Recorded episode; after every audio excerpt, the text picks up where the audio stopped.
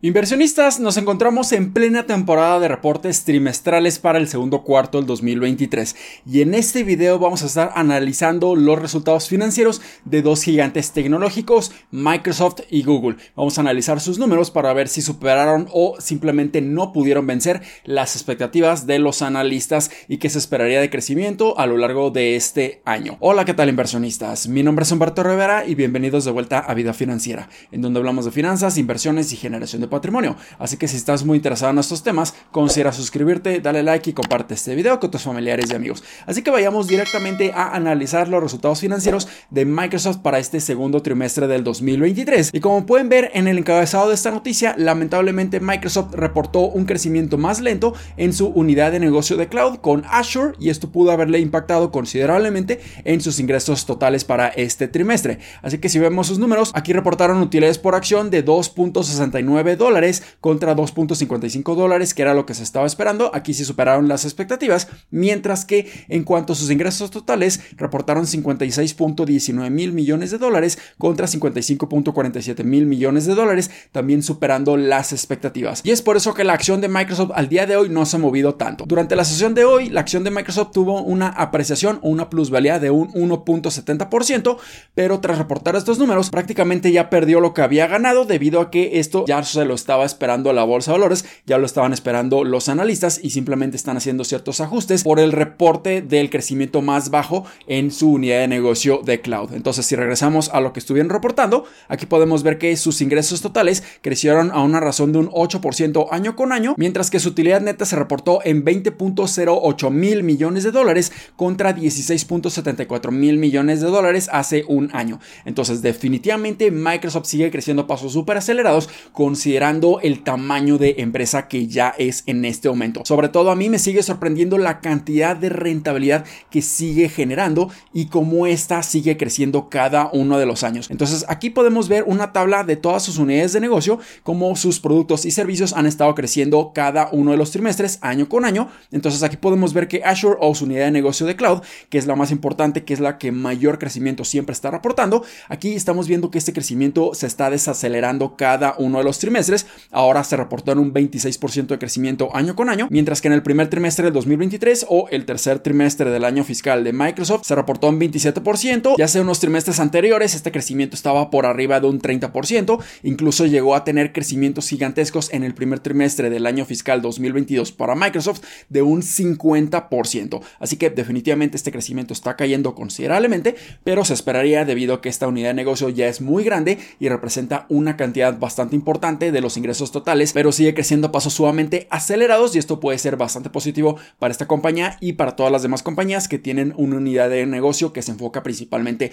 en cloud. También aquí podemos ver otros productos, otras unidades de negocio, como por ejemplo el Office 365, un crecimiento año con año de un 15%. Los productos de Windows no han crecido prácticamente en nada año con año, tan solo un 2%, y de hecho siguen reportando un decremento, una contracción en cuanto a su unidad de negocio de productos físicos, computadoras portátiles y otras licencias y también su unidad de negocio de Xbox, los videojuegos, crecieron en una razón de tan solo un 5% año con año, por lo que claramente aquí vemos que el crecimiento principal de Microsoft sigue siendo Azure, su unidad de negocio de cloud y yo esperaría que a lo largo de los siguientes años esta unidad de negocio crezca a pasos muy acelerados a estos niveles o ligeramente menores. Y ahora pasamos a analizar los resultados financieros de la empresa de Google, aquí podemos ver cosas bastante sorprendentes, muy muy positivas para los inversionistas, ya que Alphabet, la empresa madre de Google, reportó mejores resultados para este trimestre de lo que se estaba esperando, sobre todo por el crecimiento que están viendo en su unidad de negocio de cloud. Esto es sumamente positivo, algo muy similar a lo que está teniendo Microsoft.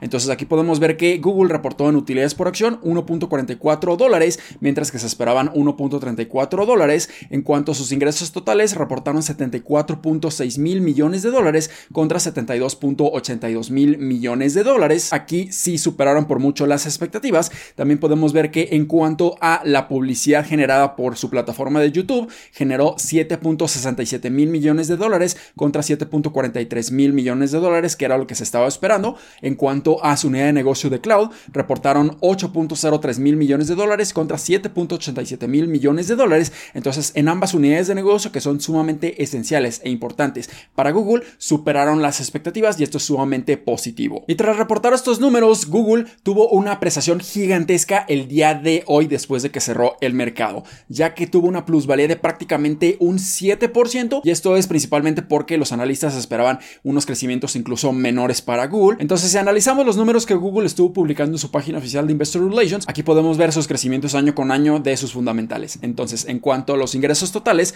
reportaron estos 74.6 mil millones de dólares. Esto representa un crecimiento año con año de un 7%. Y si removemos el efecto del tipo de cambio, aquí crecieron a una razón de un 9% año con año, mientras que en el segundo trimestre del 2022 crecieron una razón de un 13% y un 16% respectivamente. Entonces aquí claramente estamos viendo que estos crecimientos año con año están bajando considerablemente, pero esto se debe también principalmente a los comparables que tuvieron en el 2020, 2021, que eran sumamente difíciles de vencer y en el 2022 ya estuvimos viendo cómo estos comparables estaban cayendo en cuanto a sus crecimientos año con año y claramente en esos momentos seguimos viendo que los comparables siguen siendo sumamente negativos para Google, sobre todo porque ahora estamos viendo que todavía las empresas o muchas de ellas no están utilizando todo su presupuesto o no han estado incrementando considerablemente todo su presupuesto para promocionar todos sus productos y servicios en plataformas como en YouTube, como en el buscador de Google, porque todavía existe debilidad económica y pudiera existir una posible recesión.